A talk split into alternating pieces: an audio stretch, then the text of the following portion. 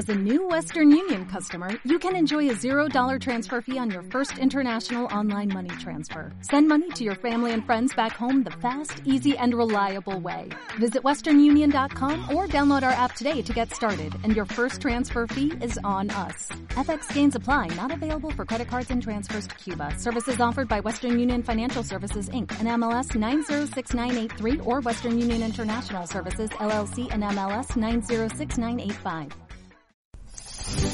Radio Claret América presenta Sediento de ti, la palabra, fuente de vida, con el sacerdote misionero claretiano Tony Díaz. Reflexiones diarias del Evangelio. Aquí iniciamos.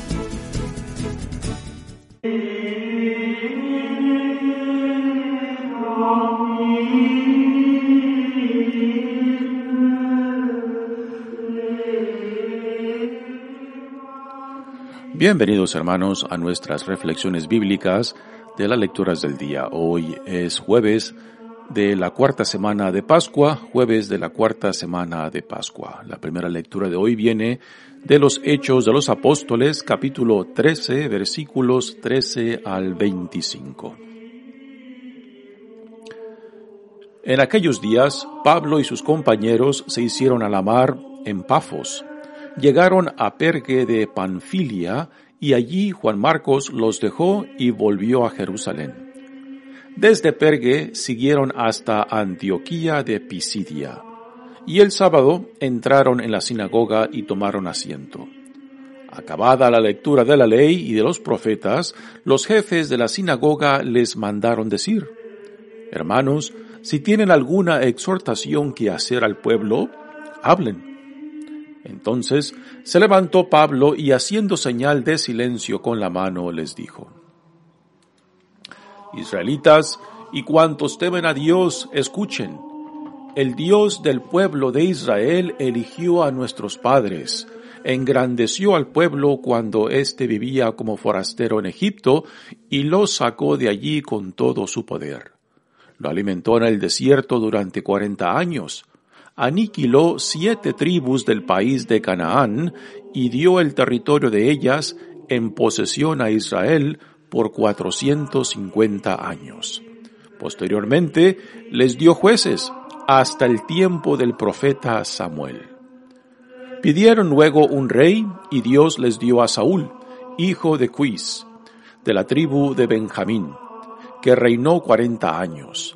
Después destituyó a Saúl y les dio por rey a David, de quien hizo esta alabanza. He hallado a David, hijo de Jesé, hombre según mi corazón, quien realizará todos mis designios. Del linaje de David, conforme a la promesa, Dios hizo nacer para Israel un Salvador, Jesús. Juan preparó su venida predicando a todo el pueblo de Israel un, bautismo. Y hacia el final de su vida, Juan decía, Yo no soy el que ustedes piensan, después de mí viene uno a quien no merezco desatarle las sandalias. Palabra de Dios. El salmo responsorial es el salmo 88 y el responsorio es, proclamaré sin cesar la misericordia del Señor. Aleluya. Proclamaré sin cesar la misericordia del Señor. Aleluya. Proclamaré sin cesar la misericordia del Señor y daré a conocer su fidelidad eterna, pues el Señor ha dicho, mi amor es para siempre y mi lealtad más firme que los cielos. He encontrado a David mi servidor, y con mi aceite santo lo he ungido. Lo sostendrá mi mano, y le dará mi brazo fortaleza. Contará con mi amor y mi lealtad, y su poder aumentará en mi nombre. Él me podrá decir, tú eres mi Padre, el Dios que me protege y que me salva proclamaré sin cesar la misericordia del Señor. Aleluya. El Evangelio de hoy viene de Juan, capítulo 13, versículos 16 al 20.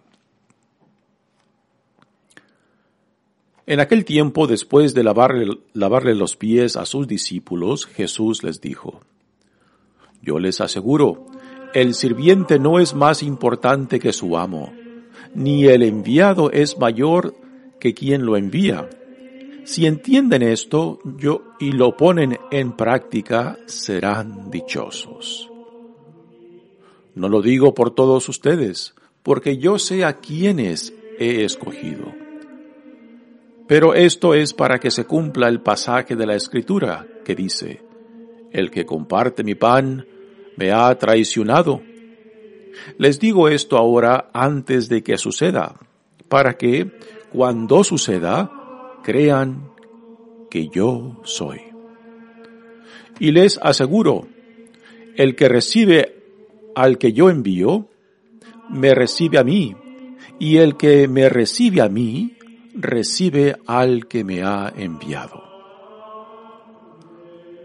Palabra del Señor. Muy bien, demos comienzo a, nuestra reflexión de las lecturas de hoy. Ayer en la primera lectura ah, terminamos cuando Pablo, Bernabé y Juan Marcos empezaron esta primera jornada misionera y salieron de Antioquía, la capital de Siria, y llegaron hasta Chipre, que es el pueblo de Bernabé. Y ahora la lectura de hoy eh, retoma la historia estando en, en Chipre y de ahí saltan otra vez al continente hacia la parte sur de lo que hoy es día Turquía.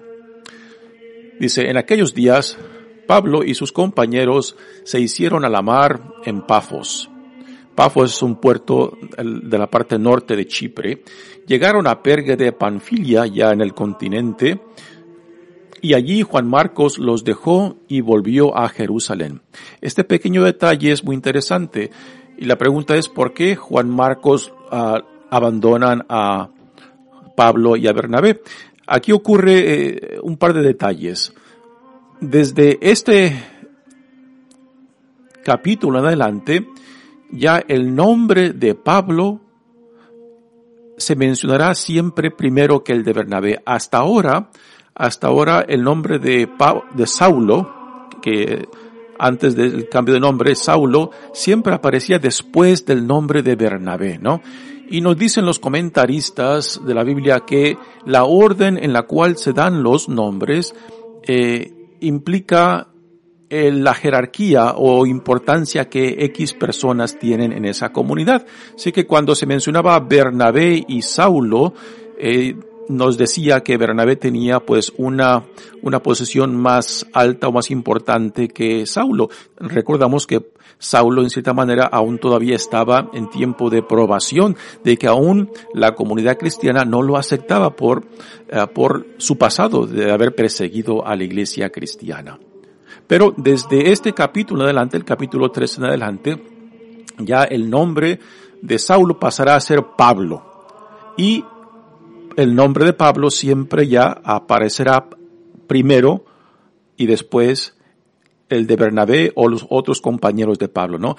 Y esto implica de que en este primer viaje, en esta primera jornada misionera, Pablo va adquiriendo eh, importancia en el crecimiento de la iglesia y que quizás en estas jornadas de evangelización ya Pablo asume una posición ah, más importante que Bernabé. Por eso el cambio de la orden de Pablo a Bernabé, lo que era antes Bernabé y Saulo, ¿no? El otro detalle es por qué Juan Marcos los abandona, ¿no? Y este, los comentaristas del Nuevo Testamento, pues ponen esta pregunta de que hay quizás diferentes uh, posibilidades por qué Juan, Juan Marcos los, los abandona. Y se cree que Marcos era más joven que, el, que Pablo y Bernabé, quizás por la inmadurez de su juventud. Uh, quizás Juan, Juan Marcos no le gustó el cambio de, de liderazgo de Bernabé a Pablo. Uh, o quizás Juan Marcos pues extrañaba, extrañaba Jerusalén, ¿no? El hecho es que Juan Marcos, después de que saltaron de Chipre al continente, él se regresa a Jerusalén y este detalle será un punto um, de fricción entre Pablo, Bernabé y Juan Marcos. Porque en la segunda jornada, cuando Bernabé otra vez quiere que Juan Marcos quiera, eh, venga con ellos, Pablo se opondrá. Y cuando Pablo se opone a que Juan Marcos venga con ellos, Bernabé también rehúsa acompañar a Pablo. Así que e, e, es un pequeño detalle, ¿no? Pero más adelante en las cartas de, de Pablo ya encontramos que la relación entre Pablo y Juan Marcos ha cambiado. Así que quizás esto fue parte del comienzo de la relación entre Pablo y Juan Marcos y Bernabé. Porque en las cartas ya Pablo habla en referencia a Juan Marcos de una forma muy, muy diferente, una forma muy agradable y también eh, con cierto cariño hacia él, ¿no? Pero aquí en el principio de estas jornadas misioneras, definitivamente parece que había algo de conflicto. Dice, desde Pergue siguieron hasta Antioquía de Pisidia. Esta Antioquía de Pisidia no es la misma Antioquía, la capital de Siria, ¿no? Esta es una ciudad más pequeña.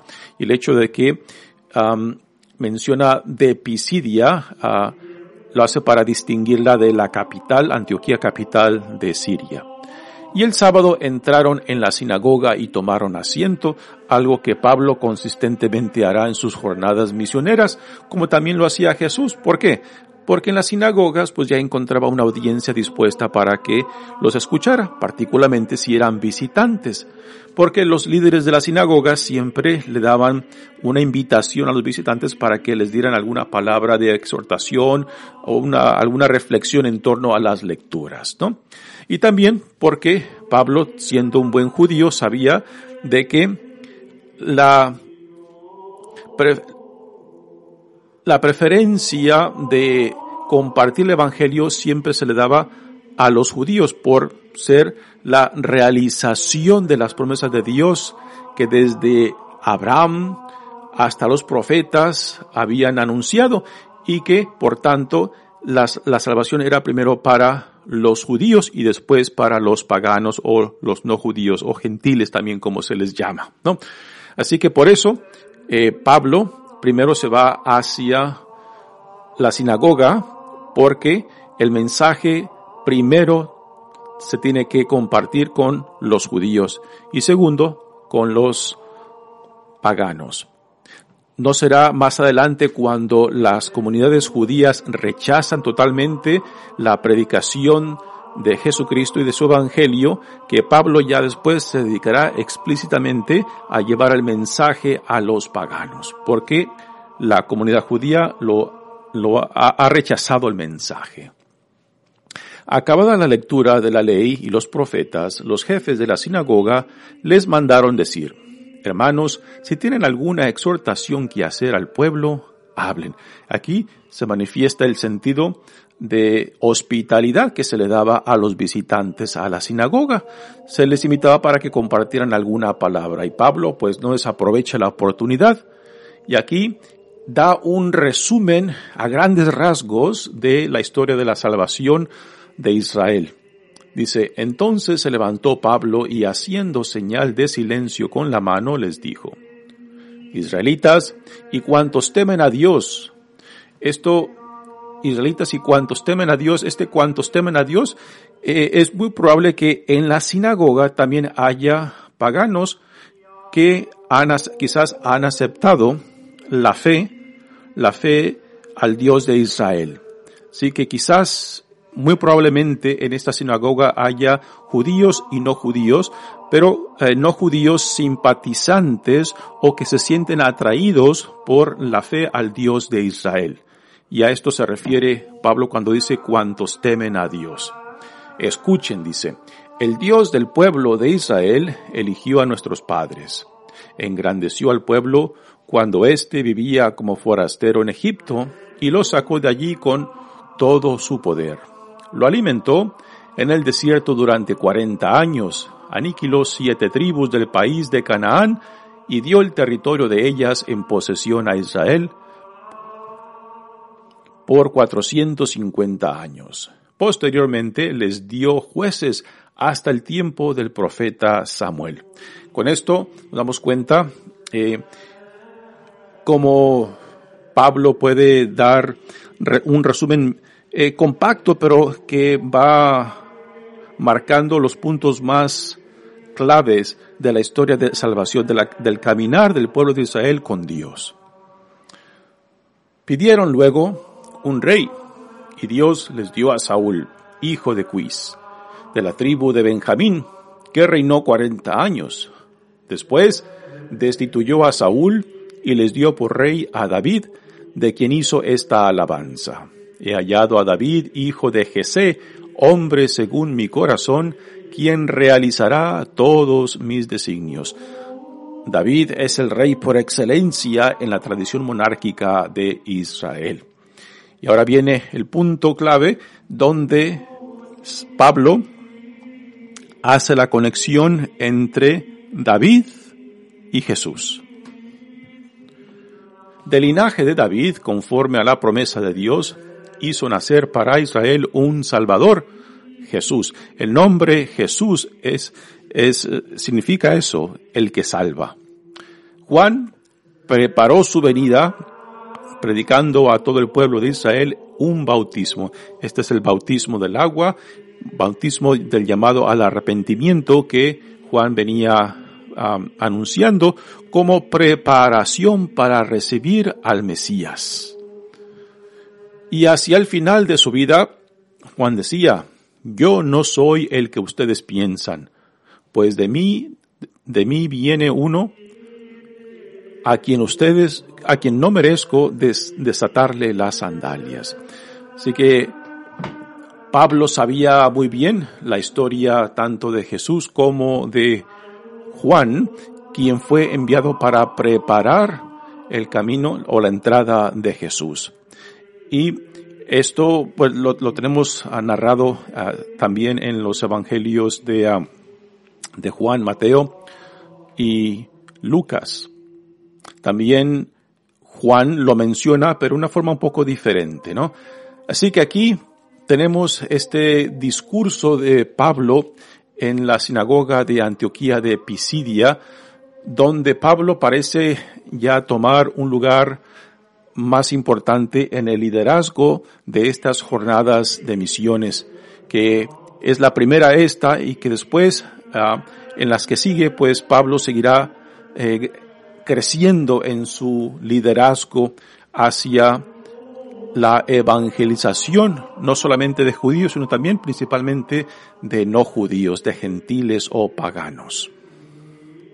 Mañana escucharemos el resto de este discurso de Pablo en la sinagoga de Antioquía de Pisidia, pero ya aquí ya hemos leído la conexión, la conexión que Jesús, de, que Pablo, que Pablo hace con David, con la tradición de la historia de la salvación. Y ya mañana pues Pablo entrará más en detalle para hablarnos de lo que Dios en Jesucristo ha hecho y cómo las promesas que desde Abraham, Moisés, los profetas han venido proclamando en torno al que tenía que venir, son realizadas en Jesús, el Cristo, el Mesías. En el libro de los Hechos de los Apóstoles ahora ocurrirá algo muy interesante. El, en esta segunda parte del libro de los Hechos de los Apóstoles ahora Pablo eh, pasará a ser el, personaje estelar de esta segunda sección.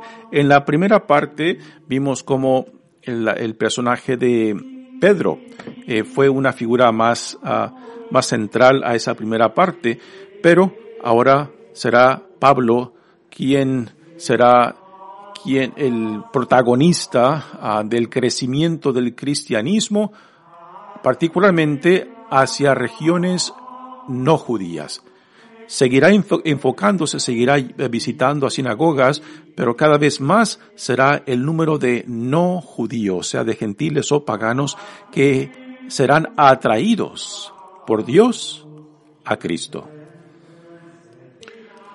Muy bien, pasemos ahora al Evangelio. Eh, continuamos leyendo el Evangelio de Juan. Ahora empezamos el capítulo 13. Y aquí ya nos encontramos en la escena de la última cena. Y desde el capítulo 13 hasta el final del capítulo 17 será un gran discurso dentro del contexto de, de la última cena. Y es un discurso bastante largo donde Jesús busca preparar a sus discípulos para su salida, o sea, para su pasión, muerte y resurrección.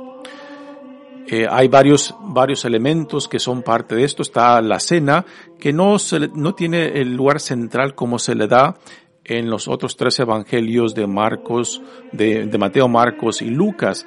Eh, Juan tiene otro punto de vista uh, y aquí en esta lectura resalta uno de los aspectos, ¿no?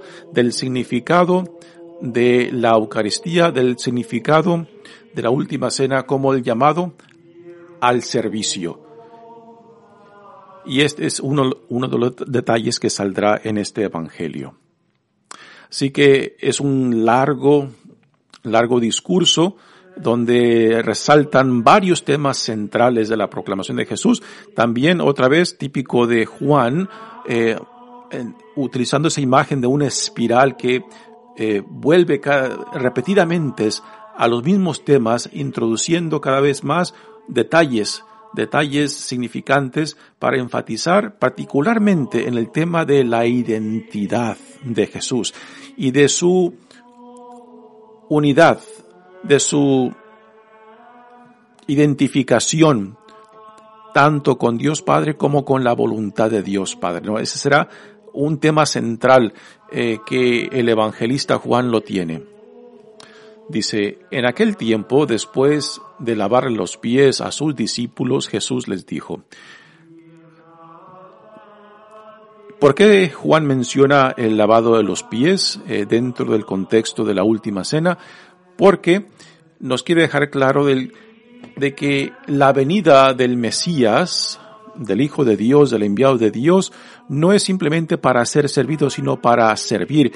Y Jesús mismo en su propia persona, en su propia vida nos deja marcado, Él siendo el Hijo de Dios, siendo el Mesías, siendo el Señor, toma la posición, en lugar de un siervo, al lavarle los pies a sus propios discípulos, algo que simplemente rompe con todo ah, la orden jerárquica de lo que debería de suceder. Son los discípulos, son los siervos los que les, les lavan los pies a los señores. Y aquí tenemos a Jesús, el Mesías, el Hijo de Dios, tomando esta posición de siervo al, lavar los pies a, sus propios discípulos, ¿no?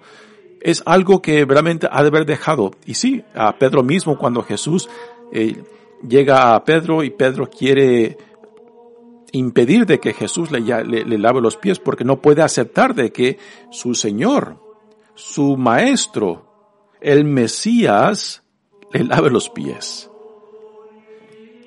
Pero lo que Jesús quiere dejar claro para nosotros es de que todo llamado de Dios es para el servicio. Y si Jesús mismo como Hijo de Dios, como el Mesías, nos modela esto en su propia vida, que Él no ha venido para ser servido, sino para servir, entonces esto debe de estar en el centro de nuestra propia, propio llamado ah, para servir a Dios en el prójimo. Y cuando perdemos de vista este tema tan central de lo que significa ser llamado, llamados para el servicio, entonces fácilmente nuestro llamado lo podemos poner al servicio de nuestros propios intereses, de nuestro propio egoísmo, de nuestra propia prepotencia. Y cuando se lleva a cabo eso, pues prácticamente ya hemos desplazado a Dios del centro y nos hemos puesto nosotros mismos. Jesús al dar este ejemplo de lavar los pies a sus discípulos, le dice, si ustedes, que me llaman maestro, hago esto, entonces ustedes tienen que hacer lo mismo entre ustedes. De que no pueden permitirse de que la jerarquía que el mundo les pone, que la sociedad les pone, sea el criterio para el servicio de Dios. El llamado que Dios les hace es para servirse mutuamente. Y aquí no pueden permitir que los títulos que la sociedad, que el mundo les da, que la posición social que el mundo les da sea los que, lo que guíe el llamado que Dios les hace. Yo les aseguro, Jesús dice, el sirviente no es más importante que su amo, ni el enviado es mayor que quien lo envía. Si entienden esto y lo ponen en práctica, serán dichosos. Aquí me gustaría hacer una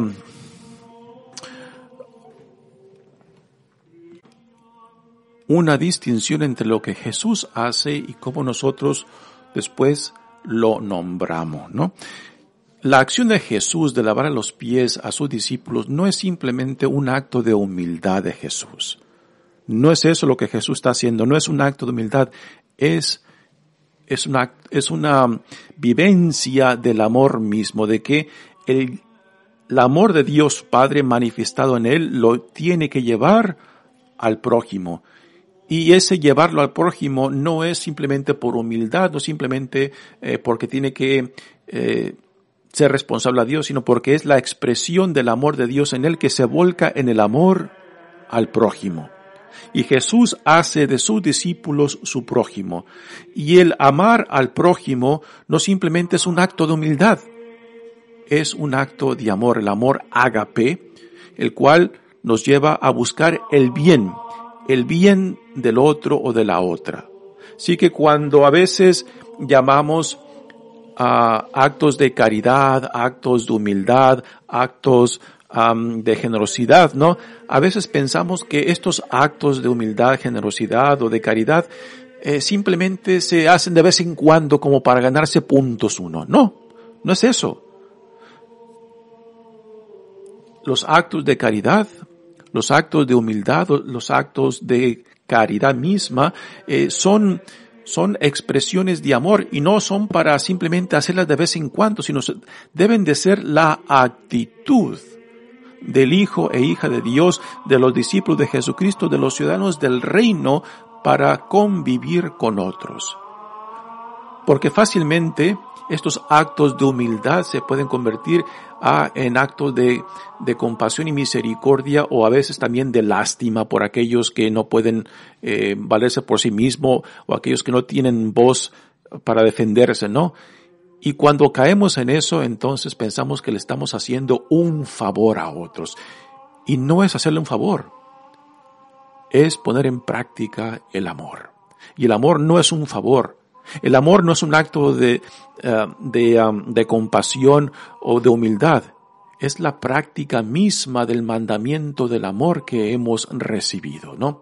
Así que debemos de llevar cuidado, ¿no? De no convertir estos actos de humildad, de caridad, de generosidad como algo personal de que los hago para expresar mi sentido de santidad o de religiosidad. No, no, no tiene nada que ver con eso. Tiene que ver con el amor que fue volcado en ti que después te dice, así como Dios te ama, te perdona, te sana, ahora ve y haz lo mismo.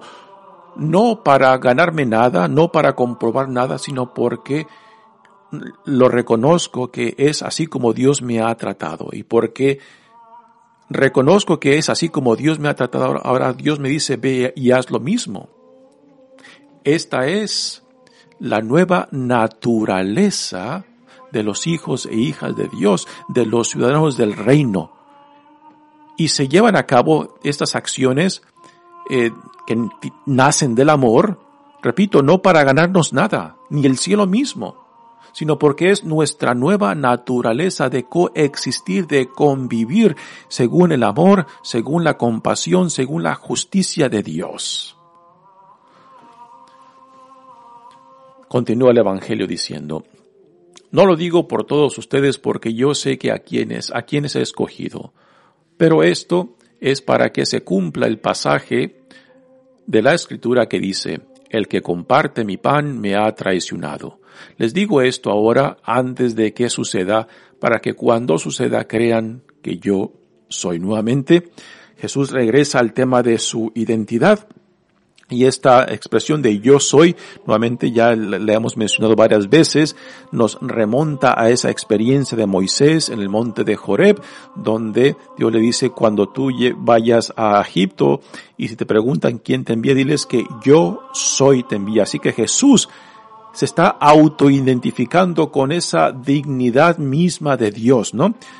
Eh, y esa es un tema que desde el principio del Evangelio de Juan nos, nos, nos recalca esto con la preexistencia de Jesús, en el que se nos da en el capítulo primero, donde eh, el evangelista nos dice claramente cuál es la identidad, cómo Jesús se en, autoentiende a sí mismo en relación al Padre, de que al verlo a Él se ve al Padre, al escucharlo a Él escuchan al Padre, al recibirlo a Él, recién, también reciben a quien que lo ha enviado, ¿no? Y este es el tema que, que Jesús en el Evangelio de Juan regresa, regresa constantemente, porque creer en Él no solamente es creer en las palabras de Jesús, es de creer en su identidad y de aquel quien lo envió, porque Jesús nunca se apunta a sí mismo, Él siempre apunta a Dios Padre quien lo ha enviado, ¿no?